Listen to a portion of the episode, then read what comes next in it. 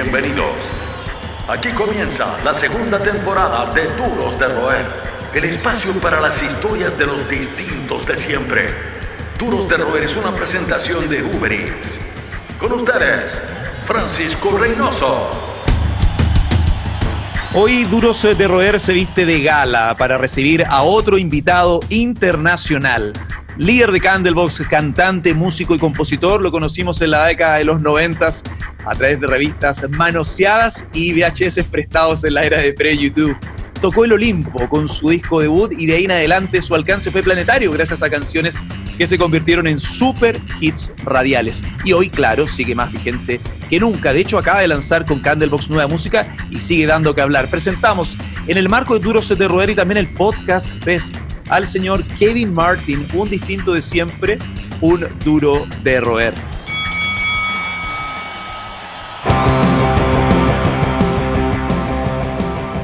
¿Qué tal, Kevin? Bienvenido a Duros de Roer. El Kevin. How are you, man? It's nice to chat with you. Yeah, nice. long time no see you, Kevin. Um, cuéntanos, ¿dónde estás y cómo has llevado todo esto? Um, well, as I said, welcome to Duros de Roer, Kevin, uh, and Podcast Fest too. Tell us uh, where are you now and how you've been dealing with this uh, whole pandemic. Uh, I'm in Los Angeles. I'm at home. Um, Still trying to figure out what we're going to do next year. Estoy en Los Ángeles, estoy en casa, aún tratando de descifrar lo que vamos a hacer el próximo año. We're doing, um, you know, se supone que íbamos a estar de gira todo el año, así que ha sido un poco extraño. Estamos haciendo, ya sabes, todo lo posible para mantenernos ocupados, pero es difícil. Creo que lo más desafiante para la mayoría de los músicos es que nuestras vidas están en un bus de gira, tocando en vivo y teniendo una agenda que te mantiene relativamente ocupado, y ahora lo único que estamos haciendo es estar sentados en casa esperando poder hacer algo pronto. Um, um, Así que ha sido un reajuste extraño, ¿sabes? Creo que al fin y al cabo, lo mejor de esto ha sido acercarme más a mi hijo y a mi esposa y aclimatarme a estar en casa siendo un esposo y un padre, y tan solo tratando de disfrutar el momento.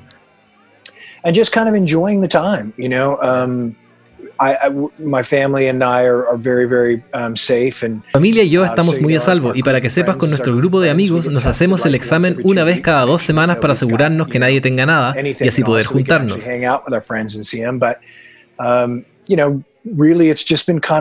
En realidad, esto ha sido convertirse en alguien casero y es raro no tener trabajo que hacer. He sido por más de la mitad de mi vida un uh, músico, entonces ha sido muy extraño ajustarse a todo esto, um, pero no tengo quejas, salvo por no poder ver a los fans. Eh, y aparte de la familia, eh, ¿en qué estás ahora? Um, besides family thing, family jewels, for, uh, what are you up to these days? Maybe series, another hobby? Uh, playing golf. Um, I'm playing a lot of golf and um, Jugando golf. Juego mucho golf y componiendo uh, música. Estamos haciendo uh, algunos covers que se supone van a salir en un EP el próximo año junto con el álbum.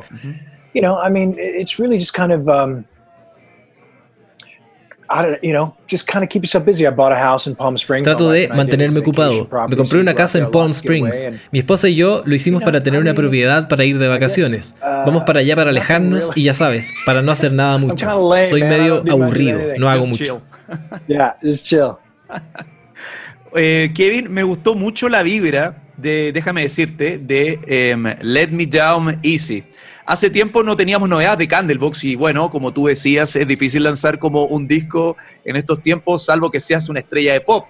Uh, as I said in Spanish, Kevin, I really, really enjoy the vibe of Let Me Down Easy. Uh, it had been a while since we got news uh, about Candlebox in South America, and it's hard to put out the albums now unless you are a pop star. What do you think about?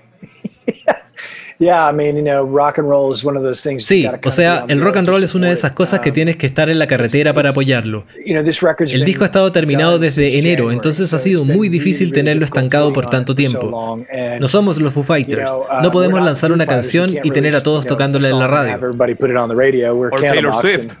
Yeah, exactly. So, um, you know, we Exactamente. Entonces, la verdad es que solo estamos esperando al nuevo año para poder salir y tocar para promocionar el álbum.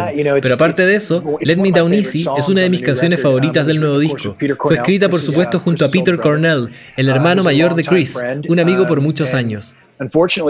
Desafortunadamente, esta es la primera vez que colaboramos en un tema. Me entristece eso. Creo que debimos haber estado haciendo canciones juntos desde siempre. Es increíblemente talentoso y un ser humano encantador. Y creo que ambos pudimos exorcizar algunos demonios con esta canción, en cierto modo. Y hemos hablado sobre seguir componiendo juntos el próximo año. Incredible. Sí, Peter estuvo alrededor mucho más tiempo que Chris, en esos primeros años de la escena de Seattle, por supuesto, al ser el hermano um, mayor. Entonces, creo que fue muy opacado por el éxito de Chris, pero es un ser humano extremadamente talentoso y en realidad toda la uh, familia Cornell son muy talentosos musicalmente. Uh, Me pone contento haber podido componer junto a él. Son los que mantienen encendida la llama del rock. Seguimos conversando con los duros de roer. Y tú, bueno, estuviste compartiendo con, con Peter, que ha tenido que estar bajo la sombra de la carrera de Chris Cornell, pero ¿tuviste la chance de conocer a Chris o solo lo veías como un referente aparte de la familia? Eh, did you get the, so did you get the chance to know Chris or just saw him as a reference? No, no, I knew Chris. Um, I knew Chris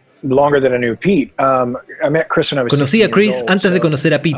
Uh, Lo conocí cuando tenía 16 años, así que um, fue muy extraño compartir con Pete porque se parece tanto a Chris y suena tanto como él cuando canta y habla. Es casi como um, mirar el fantasma de Chris Cornell. Pero conocí a Chris primero y luego a Pete un par de años después. Luego, tras el éxito de uh, Candlebox, Peter y yo perdimos el contacto, pero yo seguí en contacto con Chris. Luego, dos años atrás, cuando hicimos las dos fechas en Seattle, con la formación original para celebrar el aniversario número 25 del disco debut, Peter asistió al concierto con mi manager, que es su esposa Amy, um, y nos reconectamos inmediatamente. Fue como si no hubiésemos perdido nada. Fue muy uh, lindo poder juntarnos de nuevo luego de tantos años. Incredible. Em, esta conversación, eh, Kevin, es uno de los contenidos destacados del Podcast Fest, un encuentro latinoamericano que habla de la importancia del audio en el mundo del entretenimiento. Y hablando de sonido, quisiera preguntarte cómo ha, em, cómo ha ido evolucionando esa búsqueda por plasmar tu voz en el estudio. ¿Qué buscas actualmente cuando entras a grabar? Well, Kevin, um, this is hard to translate. This conversation is part of the Standout Contest. Of Podcast Fest, a Latin uh-huh. American digital gathering that talks about the um, the importance of audio in the world of entertainment. So, um, speaking of sound, tell us about your Kevin uh, your evolution in lying down vocals. What do you currently look for look for when you go into a recording studio, for example?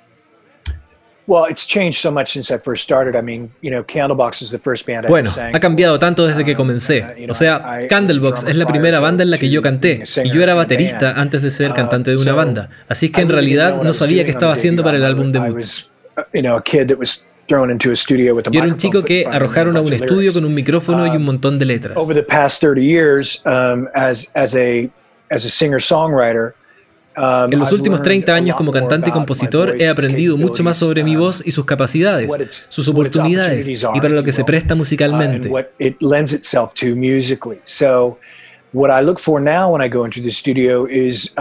Entonces lo que busco ahora cuando entro al estudio es la base de la canción, que es con lo que más cuento. Um, ya no escribo letras antes de que se complete una canción. Las escribo después de que la canción se haya producido y quede abierta ante mí. Um, um, Así es que busco en ella para que me dé la historia, busco la melodía y la composición para que me entregue la emoción que necesito para escribir esas letras que son mi relato.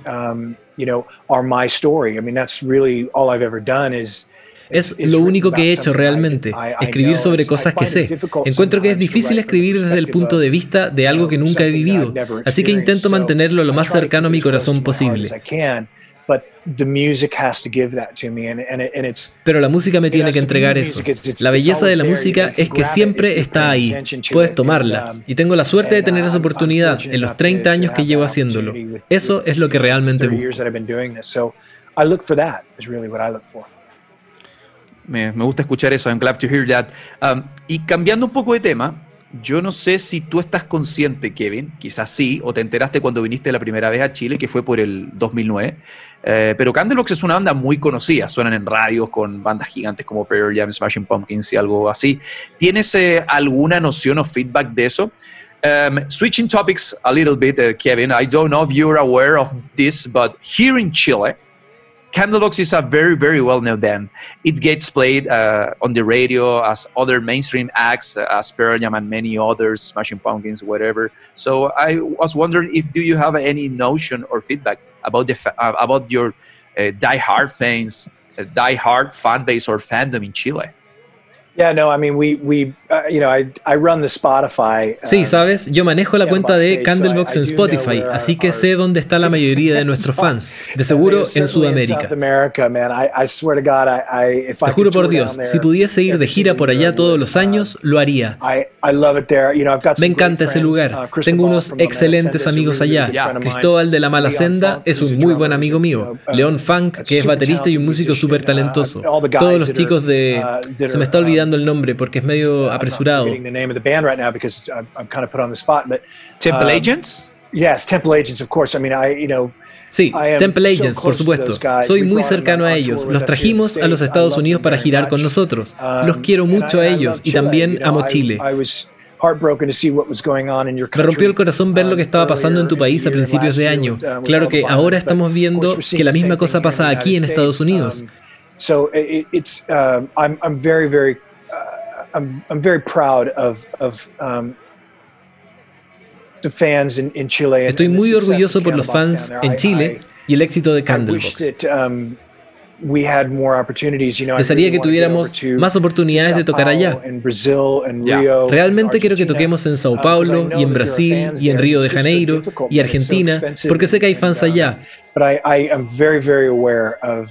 Eso es lo que es tan difícil y es tan caro, pero estoy muy consciente de lo importante y popular uh, que es Candlebox en Chile uh, específicamente. Santiago es la única ciudad del mundo donde puedo caminar por las calles y la gente me reconoce, se me acercan o me piden un autógrafo. Eso no me pasa en ninguna otra parte. Me imagino que estoy en los Beatles cuando voy a Chile. The Candlebox Mania. El, Kevin, El Kevin, exactly. El Kevin. Más que un club, una familia. Sigues junto a los duros de roer. Oye, eh, bueno, para mí, para muchos fanáticos, el primer concierto de Candlebox en Chile tuvo una vibra alucinante. For me, the first Candlebox show in Chile was very unique in terms of vibe. You play in a very traditional venue uh, as Teatro Caupolicán. Um, Do you remember your first show in Santiago? Absolutamente, fue increíble. No podía creer los cantos futboleros entre las canciones, ¿sabes? Es la sensación más asombrosa. Yeah, it's incredible. Um, I'm talking about context. Um, hablando un poquito de contexto del pasado. Eh, por lo demás, en el momento en que ustedes explotan, coincide con un alza del rock de las guitarras, el rock en Estados Unidos y el mundo, y los metieron a todos en el mismo saco. ¿Qué recuerdas de esos noventas, eh, girando mucho, participando en festivales, yendo al show de, de, Letterman y siendo súper famosos en todo el mundo? Um, in English, uh, it's, it's worth mentioning that when you guys blew up, there was a rise in heavy guitar rock in the States and around the world. And um, and many bands were labeled as the same style, uh, as, as the same style in the beginning of the 90s. What do you remember from that 90s era, that golden era of rock, of alternative rock, touring in, in the reality of Candlebox a lot, playing festivals, appearing on Letterman, and being very famous across the globe? Well, the, the thing that was amazing about the Seattle sound was, you know, and I, and I Lo increíble del sonido Seattle, y yo lo llamo así, definitivamente no lo llamo grunge, pero la música que salió de Seattle desde 1988 um, hasta 1996 fue tan honesta y sincera e increíblemente um, profunda, creo yo. Incredibly um, profound, I think, because las bandas no les importaba, nadie estaba buscando el éxito. Se trataba de escribir canciones que nosotros sentimos que la gente quería escuchar. Y parte incluso antes de 1988, con el éxito de Mother of Bone y Mad Honey y bandas así. Por supuesto que Soundgarden ya estaba haciendo esto en 1984. Estaba Mark Arm, que tenía unas 17 bandas en las que tocaba, pero cada una era tan distinta de la otra. Y luego, por supuesto, Malfunction, la primera banda de Andy Wood que era mi favorita de las suyas, convirtiéndola en Mother Love Bone. Había tanta sinceridad en ese tipo de música y las bandas eran tan talentosas. O sea, y los bateristas. Siendo yo uno, yo quería que Greg Gilmore tocaba en Candlebox mucho antes que Scott Mercado, pero Scott es un buen baterista y muy brillante también. Había tanto talento que nació de estar sentado en tu sótano y tocando música.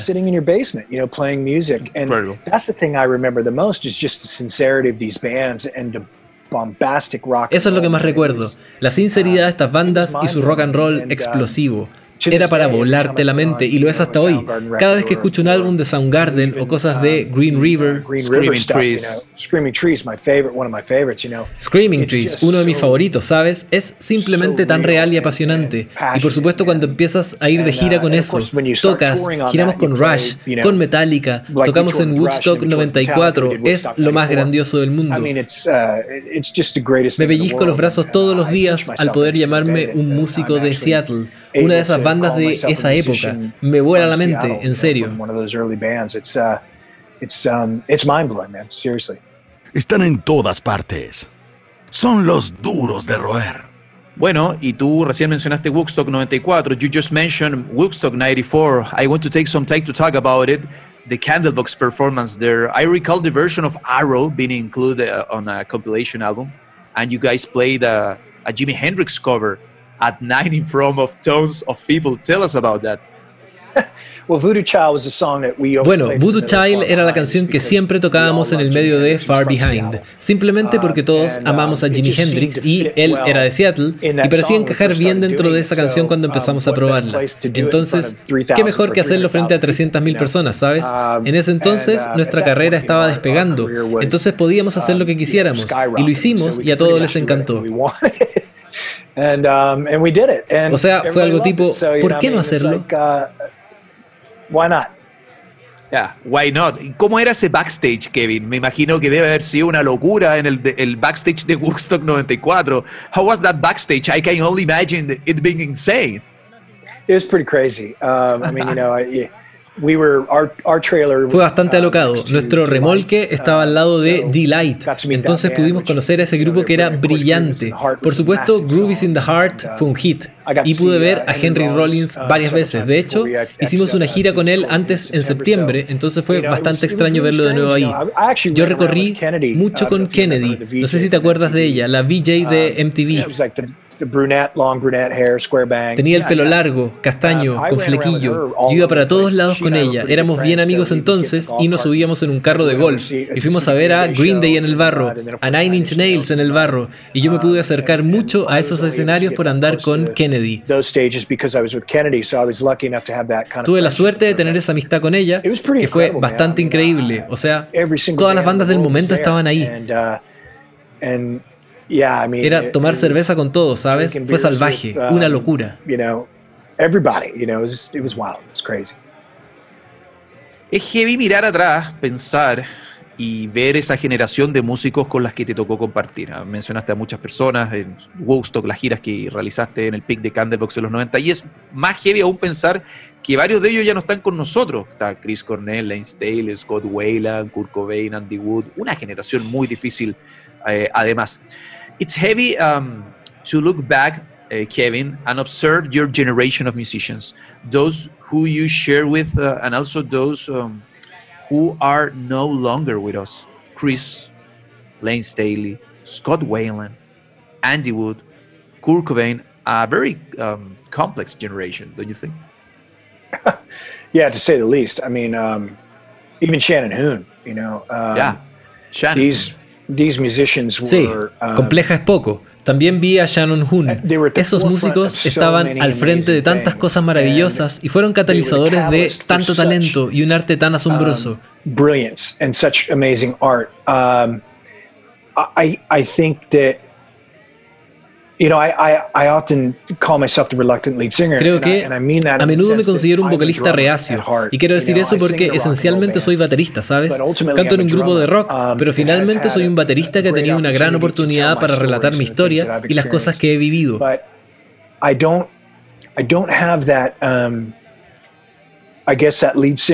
Pero no tengo um, esa, esa inseguridad de los vocalistas, de cierto modo, que pareciera ser tan dañina para los músicos. Yo conocía a Lane muy bien. Él era uno de mis amigos más cercanos. Really? Wow. Sí, él huyó de su estrellato en cada oportunidad que tuvo. No era algo que él quería, pero lo tenía porque era muy bueno en lo suyo. Era lo único que lo alejaba de las drogas y al mismo tiempo era lo que lo conducía directo a uh, ellas. Entonces, nunca tuve eso. Nunca tuve ese tipo de dolor o falta de seguridad. Soy una persona bastante segura. Soy el vocalista reacio que en realidad canta en un grupo de rock, pero extraño a esos tipos todos los días.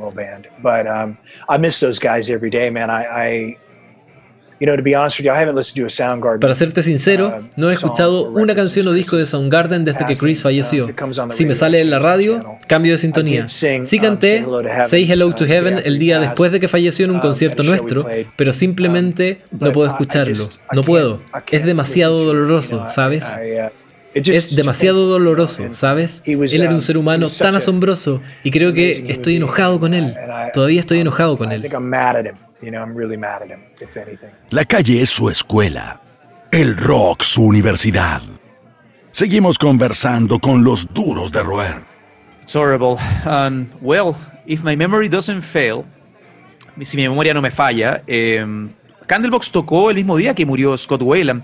Um, is, if my memory doesn't fail, Candlebox play uh, in Chile the same day uh, that uh, Scott Wayland passed away.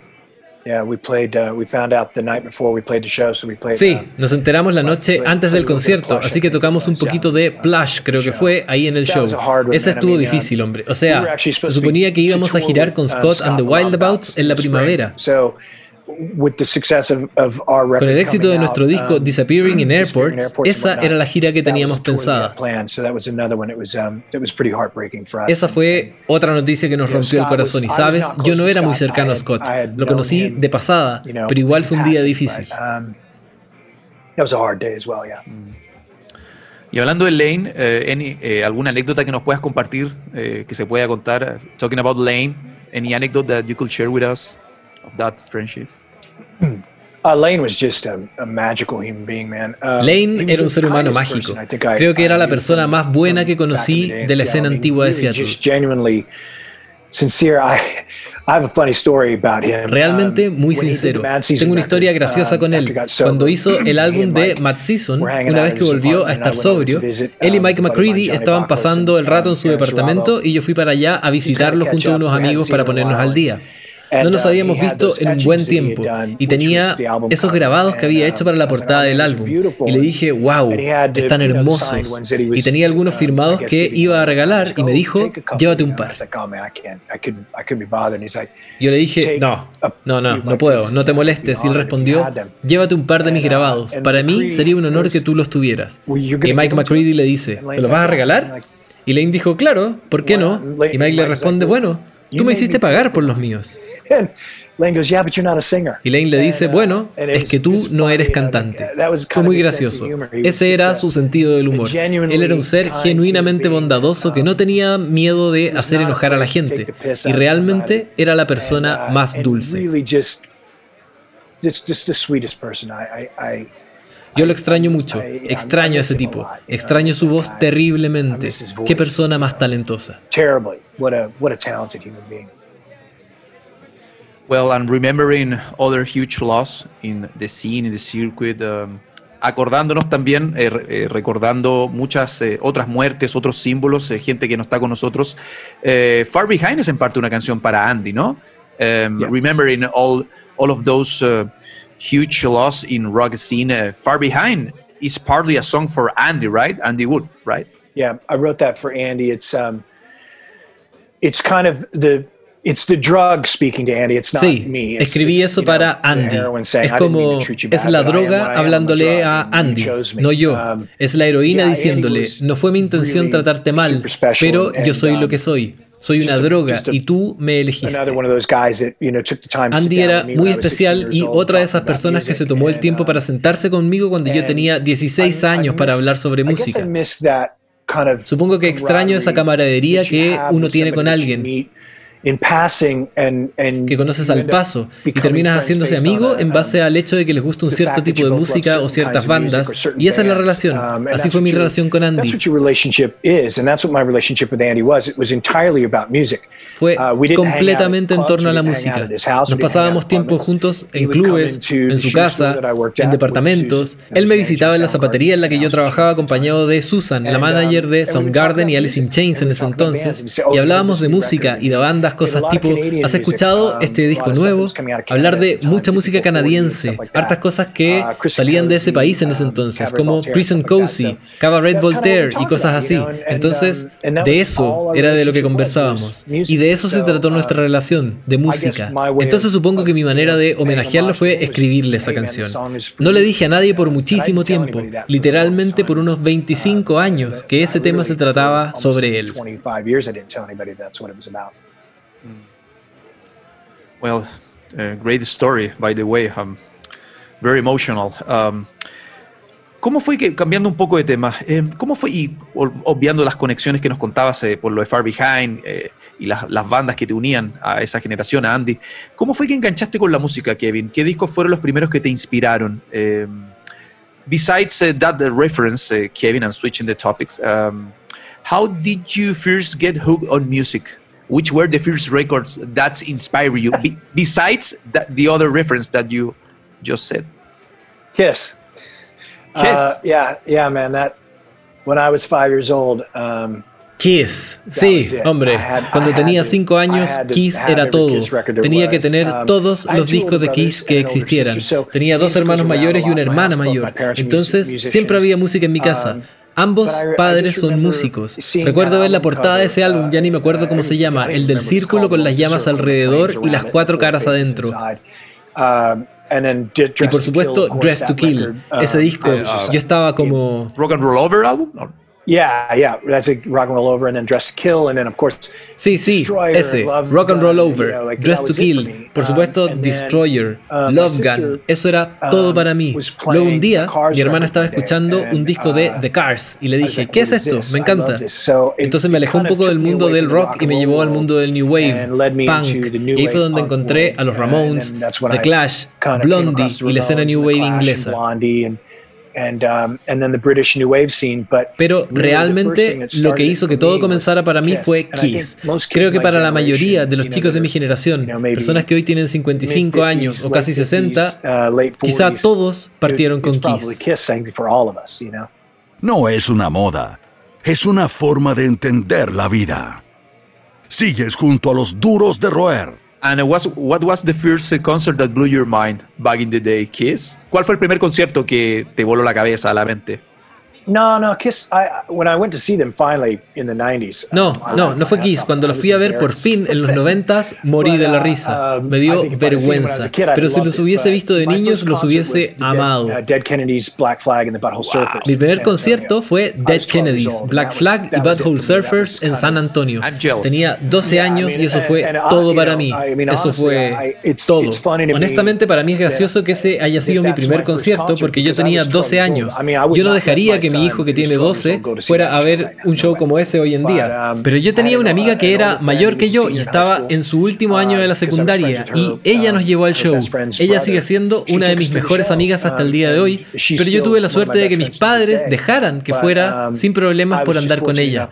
El show fue increíble y por supuesto cuando giré con Henry Rollins años después le conté esta historia. Le dije que él fue mi primer concierto cuando yo tenía 12 años y ahora no podía creer que estaba de gira con él. Fue bastante alucinante. Eh, ¿Cómo ves el futuro, Kevin? Eh, ya hago una, una pregunta no, no, tan fácil, una pregunta abierta. ¿Hay futuro? How do you see the future, Kevin? Does humanity have a one at all? Wow, wow, that's a that's a heavy question. Um, I think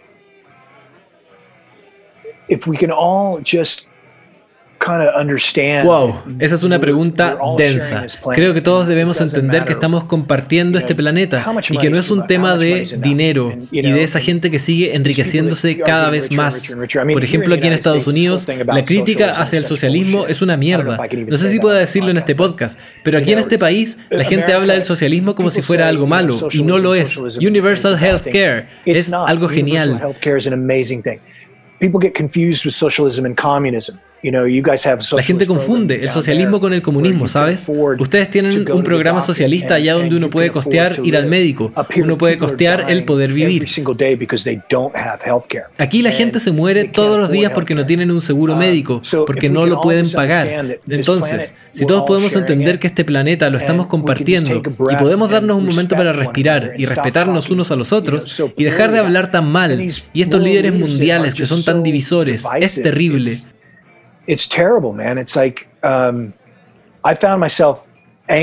Me enojo tanto por estas cosas por las cuales no tengo control y es terrible. Um, ¿Tenemos futuro? Um, Eso espero, ciertamente.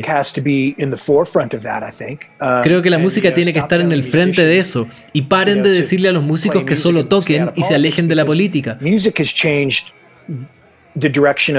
Porque la música ha cambiado el curso de la política muchas veces. En los 60 hubo un movimiento masivo, no solo en Estados Unidos, sino en todo el mundo.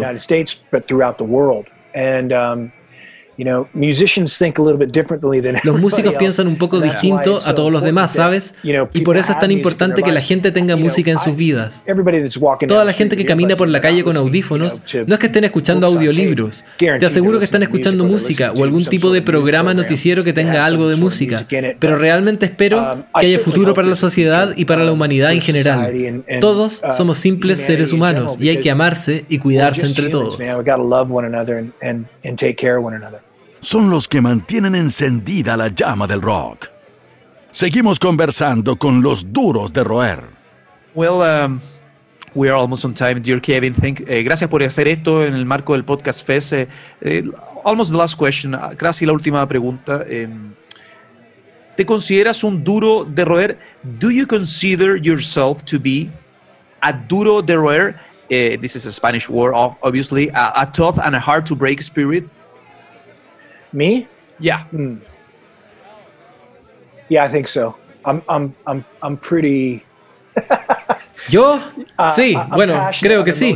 Soy um, bastante, soy apasionado y emocional. Muchas veces mis emociones me superan, pero soy difícil de romper. Pero cuando me rompen es devastador.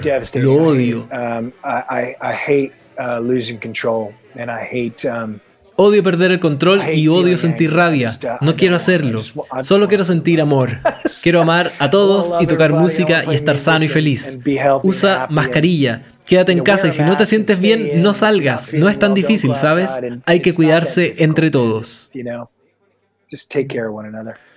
What is next in your band camp? What is it's difficult. It's hard, it's hard to project. I know, but Lanzar un álbum. Nuestro um, disco nuevo va a salir el próximo año. Se va a llamar Wolves. Dedos um, cruzados para volver a Sudamérica además el próximo año. Yo sé que hemos estado hablando con Sebastián varias veces sobre la posibilidad de volver.